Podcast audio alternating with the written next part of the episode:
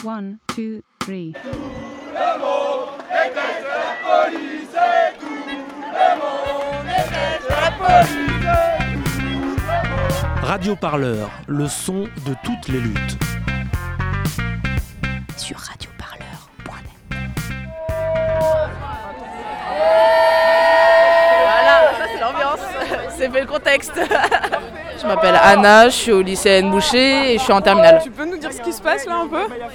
Bah, ce qui se passe, c'est qu'on essaie de bouger contre euh, Parcoursup, contre la loi OR, la réforme du bac, euh, contre la hausse des frais d'inscription pour les étrangers euh, dans les facs. Euh, là, voilà, on, on fait comme on peut. Il y a peut-être un peu moins de gens qu'avant, mais on fait comme on peut, on reste motivé. Même si on n'est pas beaucoup aujourd'hui, on est quand même beaucoup par rapport à l'année dernière quand on essayait de bouger. Donc ça fait plaisir et on voit qu'on on reste un peu motivé quand même. euh. On a pu faire une AG à 250. Et euh, en AG, vous discutez de quoi? Bah, on discute un peu de tout. euh, les ordres du jour, ça porte souvent sur euh, bah, déjà, est-ce qu'on fait un soutien aux Gilets jaunes Est-ce que notre tract nous convient? Enfin, on revoit nos, nos revendications enfin, assez souvent. Ouais, c'est beaucoup de débats parce qu'on est pratiquement, enfin, on n'est pas vraiment d'accord tous. On parle beaucoup de enfin, nos moyens d'action. Est-ce qu'on peut changer de faire du blocus? Est-ce qu'on peut. Et voilà, on essaye de parler un maximum, euh.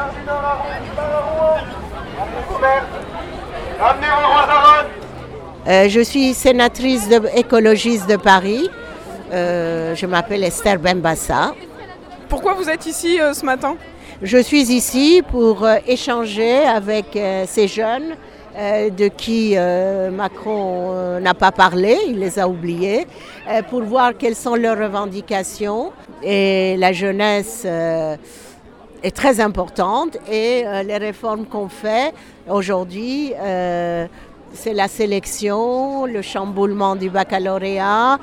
C'est bien triste que euh, on, en arrive là. C'est les générations à venir, elles sont là.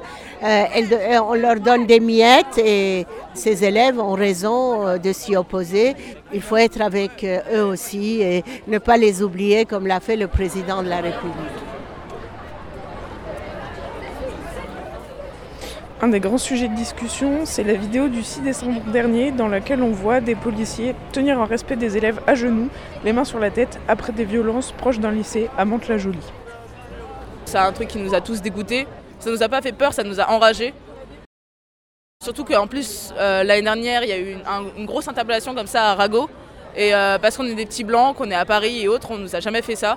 C'est vraiment une humiliation publique. En plus, je suis même pas sûre que les flics ont vraiment le droit de filmer ce genre de truc. À un moment, on s'est tous mis à genoux euh, bah, contre ça. Euh, on a fait ça à République aussi.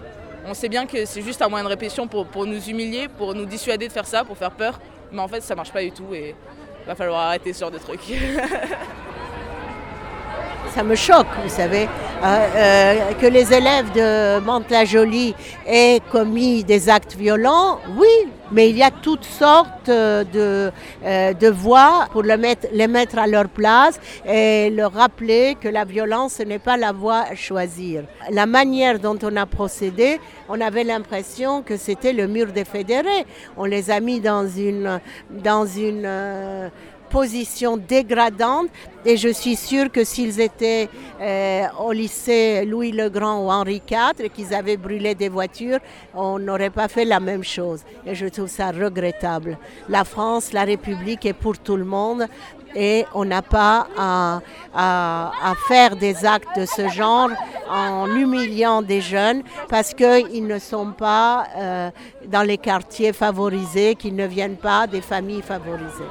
C'est inadmissible.